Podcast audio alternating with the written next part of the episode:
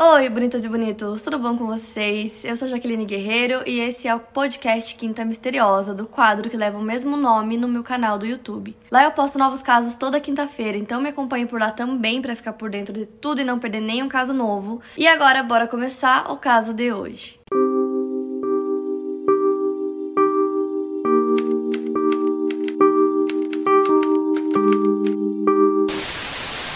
No dia 19 de dezembro de 1985, William Mina Murray e Edward Murray, que eram mais conhecidos como Minnie e Ed Murray, eles eram um casal de idosos de 83 e 81 anos, respectivamente, desapareceram de sua casa em Tia Hills, Washington. Como era no dia 19, alguns dias antes do Natal, a família toda estava indo para casa deles para comemorar, fazer uma festa de Natal. E quando chegaram lá, perceberam que os dois não estavam lá. Imediatamente a polícia foi chamada, isso era por volta das 8 horas da noite. E logo que eles chegaram na casa, eles perceberam que a casa estava meio bagunçada. É, a bolsa da Minnie estava lá e ela nunca saía sem a bolsa dela, então aquilo para a família já foi muito estranho. Ali eles já viram que realmente tinha alguma coisa errada. Também encontraram no chão vários extratos bancários, eles guardavam os extratos numa caixinha estavam espalhados pela sala, isso também era estranho. O carro deles também não estava lá na casa e não tinha nenhuma janela ou porta indicando que houve entrada forçada. Então era tudo muito esquisito, mas não tinha sinal de arrombamento, que também era estranho. E a cidade que eles moravam, eu com certeza estou pronunciando errado, não sei se é Tia Hills, Cherry Hills, não sei. Mas é uma cidade bem pequenininha. Aquela típica cidade dos Estados Unidos, super pequenininha, onde todo mundo se conhece. Inclusive, todo mundo conhecia o casal Ed e Minnie. E é também uma cidade com muita produção madeireira. A família Murray, na verdade, vende árvores de Natal do campo que eles tinham. E o filho da Minnie, que se chama Dennis Hadler, era bem conhecido no condado de Lewis, porque ele era dono da madeireira Dennis Hadler, que era uma das maiores da época, então ele era bem conhecido. Muitas pessoas da cidade trabalhavam para a família Murray. E as pessoas sabiam da da condição financeira da família, eles tinham uma condição financeira muito boa. E justamente por isso, desde o início da investigação, naquele primeiro momento, já acharam que aquele seria um caso de sequestro e que em seguida pediriam resgate pro Dennis. Então, rapidamente, toda a cidade já sabia que o casal Ed e Minnie tinham desaparecido. Então, já no início do dia seguinte, bem pela manhã, um funcionário do shopping Yardbirds viu que tinha um carro parado no estacionamento. E esse carro tinha as mesmas descrições do carro do Ed e da Minnie que estava desaparecido. Então, era igualzinho. Ele liga pra polícia e avisa que tem um carro parado lá e que cabe nas descrições que eles deram. Então os detetives chegam no shopping, no estacionamento, e o carro realmente estava lá. E aí tinha uma camada bem fina de neve cobrindo o carro, então não tinha como enxergar dentro do carro. Então eles imaginavam que talvez os dois estivessem ali dentro. E para não contaminar o carro com impressão digital, para não estragar a cena do crime, um dos detetives soprou na janela ar quente para tirar, derreter um pouquinho da neve, ele conseguir ver o que tinha dentro do carro. E nisso ele viu que o banco do carro carro estava coberto de sangue, mas o Ed e a Minnie não estavam lá. Eles abrem o porta-malas para ver se os corpos estão ali, também não tinha nada. Então, um caso que a princípio seria sequestro virou um caso de homicídio. Então, eles sabiam que talvez o casal já estivesse morto ou poderiam estar muito feridos em algum lugar. Eles precisavam achar o casal. E como eu disse, é uma cidade muito pequena. Em cidades pequenas essas coisas não acontecem. As pessoas não somem do nada, as pessoas não desaparecem desse jeito e aí encontram o carro coberto de sangue. E todo mundo ficava se perguntando quem teria coragem de machucar dois idosos indefesos. Então a busca por eles começa por toda a floresta que ocupa a cidade, que é um espaço assim gigantesco, que basicamente só tem árvores. Então eram estradas intermináveis, era uma busca muito difícil, porque eles literalmente poderiam estar em qualquer lugar daquela floresta. Então nos primeiros dias eles não conseguiram encontrar nada. No dia 24 de dezembro, véspera de Natal, um homem encontrou os corpos de Ed e Minnie em uma área arborizada na Stern Hill Road, a oeste de Adna, uma área de extração de madeira. E esse homem que encontrou os corpos, na verdade, primeiro ele viu o corpo da Minnie e ele achou que era um manequim, ele tava vendo meio de longe, achou que era um manequim. Quando ele foi chegando perto, ele percebeu que não era. Um pouquinho à frente do corpo dela estava o corpo do Ed, então imediatamente ele ligou para a polícia. A Minnie havia sido baleada no ombro esquerdo e no pescoço e o Ed nas costas. A polícia começou a investigação e desde o início foi muito difícil porque eles não tinham a arma do crime. É, eles tentaram ver as impressões digitais que tinham no carro, na casa, mas todas que eles conseguiram tirar é, batiam com as da Minnie, do Ed e de outros membros da família, então não apareceu de ninguém esquisito ali. Porque na época os recursos eram bem ruins, eram bem mais precários do que hoje, então ali eles não estavam conseguindo nada. E aí eles encontraram no bolso da calça do Ed um extrato bancário que acabou sendo uma das maiores provas do caso. E nesse extrato bancário tinha a data que foi exatamente no dia que eles sumiram. Então os investigadores foram até o banco para entender o que tinha acontecido e aí eles descobriram que o Ed ligou perguntando no banco se eles tinham algum dinheiro lá para ele sacar. E aí a caixa disse que tinha uma quantidade sim, é... mas ele disse que ele precisava de uma quantidade grande, ele precisava de 8.500 dólares. Então ele pede esse dinheiro, ele vai até o banco para pegar esse dinheiro, mas quando ele chegou no banco o dinheiro ainda não estava pronto, então ao invés de esperar pelo dinheiro dentro do banco, ele volta pro carro e fica esperando lá. Então quando o dinheiro fica pronto, a caixa sai do banco para avisar ele que o dinheiro estava pronto e logo que ele viu ela, ele já saiu do carro. Então ela nem chegou perto do carro para ver quem estava dentro do carro além do Ed. Então a partir disso a polícia começou a buscar pelos possíveis suspeitos, porque afinal quem saberia que o Ed e a Minnie tinham esse dinheiro no banco? Logo no início, os investigadores também começaram a investigar mais a fundo alguns membros da família Murray que tivessem antecedentes criminais ou qualquer tipo de passagem pela polícia, que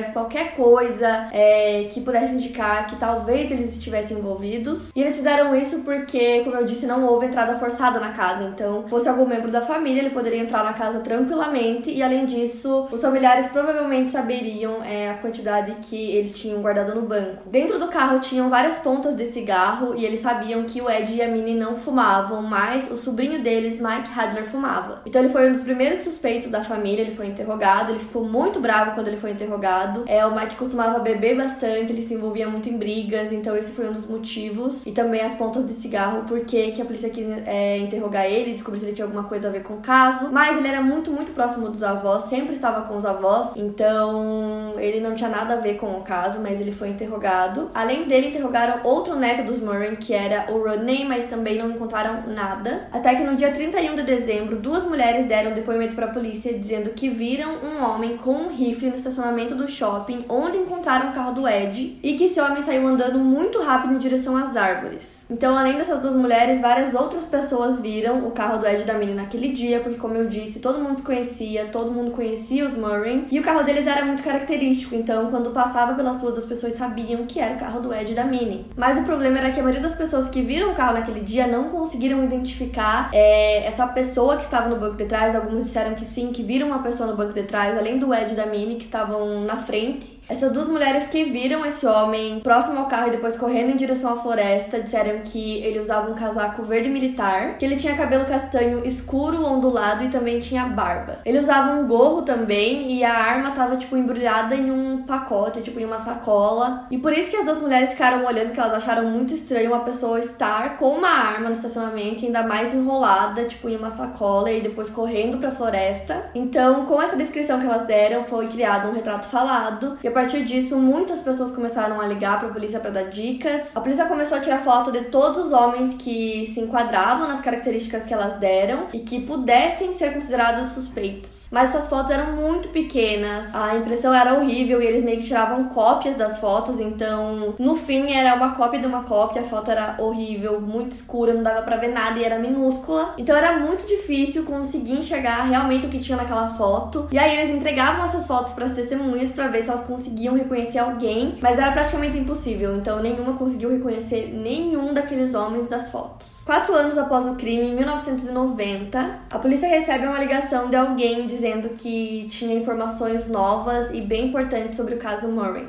Foi com essa ligação que a polícia teve o seu primeiro suspeito real do caso, que foi o Scott Kelter, que havia comentado com alguém que ele tinha cometido o crime, ele tinha antecedentes criminais de invasão domiciliar e violência, e ele estava envolvido com drogas também, então logo de cara ele foi um suspeito bem forte. Então, em novembro do mesmo ano, os investigadores bolaram todo um plano onde eles fingiriam que eles eram da máfia e ele seria iniciado na máfia para ganhar dinheiro. Então, para isso, ele tinha que provar que ele havia cometido algum crime e aí ele confessou o assassinato, mas errou todas as informações. Então, ele realmente falou para a polícia que ele havia assassinado o Ed e a Minnie, mas aí ele errou tudo sobre o caso, errou o local onde os corpos estavam, a arma do crime, errou tudo. Ele só quis realmente dizer que ele tinha feito e ali eles viram que não era ele, porque até uma pessoa que soubesse um mínimo sobre o caso daria informações mais corretas, assim, ele não sabia praticamente nada. E uma coisa interessante também é que entre 1984 e 1986, muitos crimes aconteceram naquela área, aquele grande território de florestas da cidade, que como eu disse, é gigantesco. Então tinham vários crimes acontecendo ali e um desses criminosos poderia ser o assassino do Ed da Mini. Mas o problema era que os investigadores não conseguiam encontrar nenhuma pista que fosse suficiente. Em 1991, as autoridades anunciaram várias novas pistas fornecidas por um informante que não quis dar o seu nome, mais de 800 novas dicas chegaram sobre o caso Murray. Algumas das novas informações colocavam nomes e rostos nos suspeitos pela primeira vez, mas nenhum tinha provas concretas que essas pessoas realmente estavam envolvidas no caso. E aí os anos foram passando e os investigadores não conseguiam nenhuma informação realmente verdadeira, é, que tivesse provas, que ajudasse no caso. O caso foi arquivado. É, eles chamam de cold case, quando eles não conseguem ir pra frente no caso, eles arquivam e o caso fica lá parado. Então, em maio de 2004, 19 anos depois do crime, o investigador e novo xerife do condado de Lewis, Bruce Kinsey, decidiu que ele queria reabrir o caso. Então, ele colocou isso como meta, ele queria resolver o caso dos Murray. Ele sabia como aquilo seria difícil, como outros investigadores já tinham tentado e nada surgia, então o caso estava arquivado. Ele falou: não, eu vou tentar descobrir o que aconteceu com eles. Aí nessa parte eu já amei porque é minha cara isso. Tipo assim, eu super, se eu trabalhasse com isso realmente, eu com certeza gostaria de pegar um caso que tá arquivado e ninguém conseguiu resolver e falar, não, eu vou tentar resolver esse caso. Eu achei sensacional. E não foi à toa que ele escolheu esse caso específico, é uma cidade muito pequena. Na época que o caso aconteceu, ele ainda era criança. Então era um caso que as pessoas não esqueciam, que assombrava a cidade por muitos anos, porque ninguém nunca conseguiu achar nada. Então não foi à toa que ele escolheu esse caso específico para tentar resolver. Então ele começa a sua própria investigação, ele pega todos os papéis do caso Murray, eram muitos, muitos infinitos, então ele pegou um por um. Todo dia ele ficava lendo, lendo, tentando achar alguma lacuna, alguma coisa. Ele repassou o depoimento de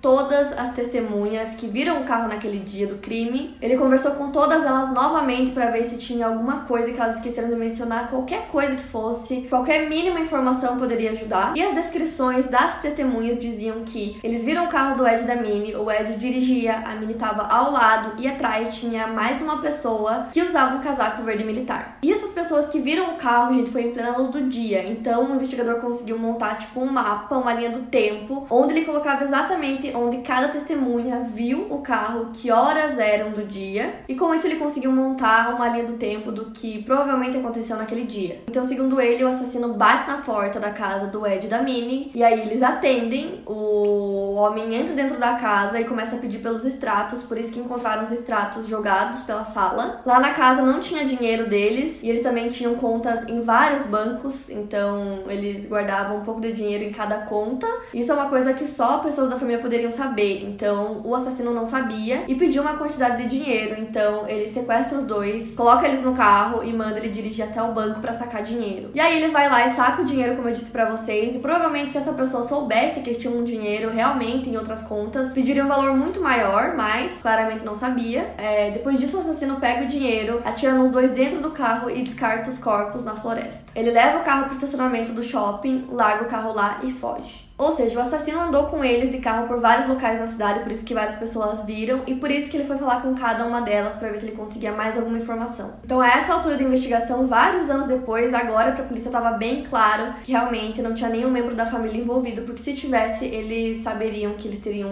uma quantidade muito maior no banco e que era uma pessoa de fora mesmo. Então, agora ele muda o foco e começa a procurar por trabalhadores da fazenda de árvores que a família Morin tinha. Inclusive, a casa do Ed da Mineira muito próxima da floresta de, de árvores deles. Então eles tinham muitos, muitos trabalhadores e eles começam a investigar cada um deles porque eles, querendo ou não, tinham contato com o Ed e a Minnie sempre, que sempre estavam por ali, poderiam saber um pouco mais sobre a vida deles. E aí, entre esses arquivos do caso, o investigador conseguiu achar todas as fotos que foram tiradas dos trabalhadores na época. A polícia pegou todos os trabalhadores, fotografou todos eles e arquivou essas fotos. Ele conseguiu achar os negativos das fotos. Então ele usou um programa para aumentar a foto, para colorir e limpar a foto, para tirar é, qualquer ruído da foto, para que pudesse ver o mais nítido possível quem eram aquelas pessoas, porque a foto era muito ruim. Então com os negativos limpos, aumentados, dava para ver claramente quem eram, dava para ver a cor do cabelo, dava para ver os detalhes, tudo. E esse caso, gente, me interessou tanto e eu quis trazer para vocês, além de ter acontecido próximo ao Natal e vocês estarem pedindo casos assim, vai ter mais um também, inclusive, então aguardem. Mas esse caso me interessou tanto porque é possível saber exatamente como a investigação foi feita, então para mim é muito interessante. Normalmente a gente não consegue saber exatamente como foi feito é, em casos solucionados assim pela própria pessoa que fez a investigação, então eu fiquei assim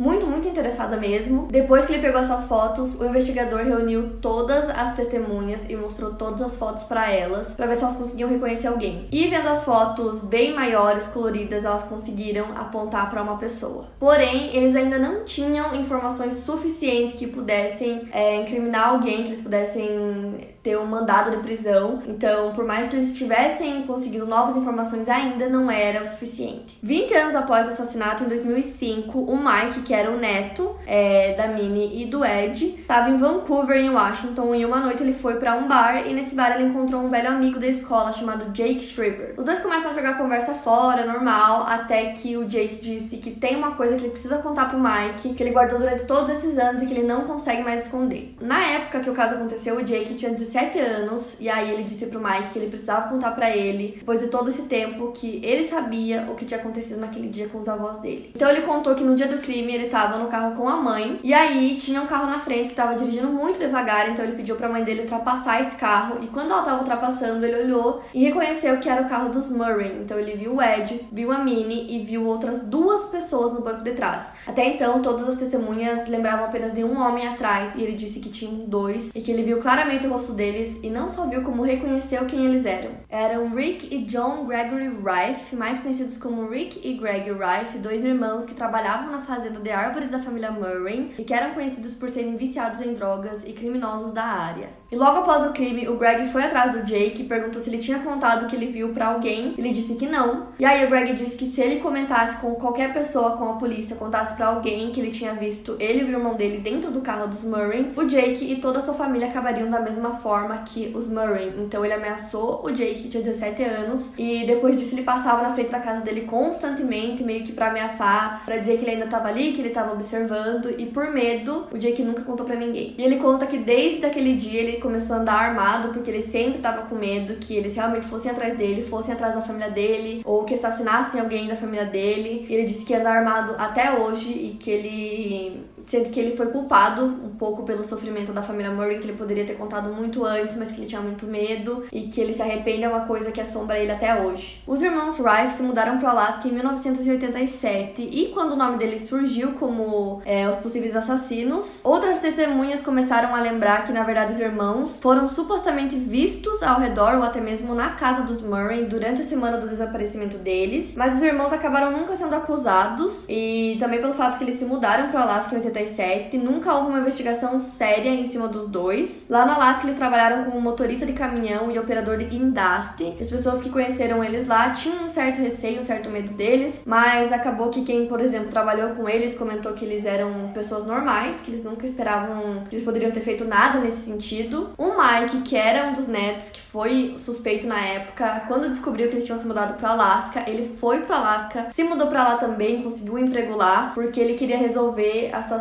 com as próprias mãos, ele queria vingar os avós. Ele perguntava para as pessoas se eles conheciam os irmãos Rife ou se eles sabiam onde eles moravam, e todo mundo negava, dizia que não conhecia ou não queria admitir que conhecia. Até que o pai do Mike liga para ele, fala para ele voltar para casa, diz que a polícia vai resolver, que os avós não gostariam que ele resolvesse as coisas dessa forma, que não era a forma correta, que seria uma coisa horrível para ele carregar pro resto da vida dele. Então ele acaba voltando para casa para ficar com a família e nisso a polícia compra as passagens para poder ir pro Alasca fazer fazer a prisão dos dois. Então tudo começou a se encaixar, agora a polícia tinha o depoimento do Jake, que era mais que suficiente para ter um mandado de prisão para os irmãos Rife. No mesmo dia que os investigadores compraram a passagem para o Alasca, eles descobriram que um dos irmãos havia falecido na semana anterior, que era o John Gregory Rife. Então foi muito frustrante porque eles estavam tão perto e aí um dos irmãos morre, mas ainda assim tinha o outro irmão, o Rick, que também estava lá no Alasca. Então eles compram as passagens e vão para lá. E eles vão para a cidade de King Salmon, que era onde o Rick morava. Então a polícia chega na entrada da casa dele, que tava com 53 anos. Eles entram e ele tava na sala vendo TV e ele tava com tubos no nariz, carregando uma máquina de oxigênio, tava bem mal. Então ele tava bem diferente do que a polícia esperava encontrar. E aí eles disseram que tinha um mandado de prisão. E aí a resposta dele foi: "Bom, vou precisar dos meus remédios". O julgamento do Rick durou seis semanas, a investigação do caso Morin durou quase três décadas. O júri levou cerca de um dia e meio de deliberação para chegar à sua decisão. Então, em 2013, o Rick Wright foi sentenciado a 103 anos de prisão por sequestro, assalto e homicídio doloso. O Rick recorreu dos vereditos, mas todos foram confirmados em uma audiência dois anos depois. Então, graças ao investigador, xerife Bruce Kinsey, o caso finalmente foi solucionado. Então, finalmente a família Murray, a família Headler, poderia ter um ponto final para a história, porque foram muitos anos de investigação, muitos, muitos anos, até que finalmente encontrassem o culpado e que ele fosse preso. É interessante citar também que o filho da Minnie, o Dennis Hadler, anunciou em 2003 uma recompensa de 10 mil dólares para qualquer pessoa que tivesse alguma informação sobre o caso. Além disso, ele contratou investigadores particulares que trabalharam no caso por mais de uma uma década, porém nunca conseguiram encontrar o culpado. E, gente, eu encontrei esse caso aleatoriamente quando eu tava assistindo Netflix. Tem uma série nova chamada Caso Arquivado e um dos episódios conta esse caso. Então, tem membros da família é, dando os relatos. Tem também entrevista com o investigador que conseguiu solucionar o caso, outros investigadores da época, tem fotos, tem várias coisas. Então, é basicamente a mesma coisa que contei pra vocês aqui. Eu usei ele bastante como referência para trazer esse caso para vocês. Eu também trouxe várias informações adicionais que não tem esse episódio da Netflix, mas para quem quiser ver um pouquinho mais, tem lá o episódio que, se eu não me engano, é alguma coisa com Natal, o nome não lembro. Mas vocês vão encontrar que é alguma coisa tipo dias antes do Natal, algo assim. E eu achei esse caso muito interessante, a forma como o investigador é, desarquivou o caso, conseguiu solucionar, mesmo porque se ele não tivesse feito isso, é, o Rick Wright estaria solto até hoje, eles não saberiam quem foi o assassino até hoje. Então eu achei muito incrível que trazer para vocês. Para mais casos, siga meu podcast aqui no Spotify, lembrando que os casos novos saem primeiro lá no meu canal do YouTube toda quinta-feira. Obrigada por ouvir, até o próximo caso.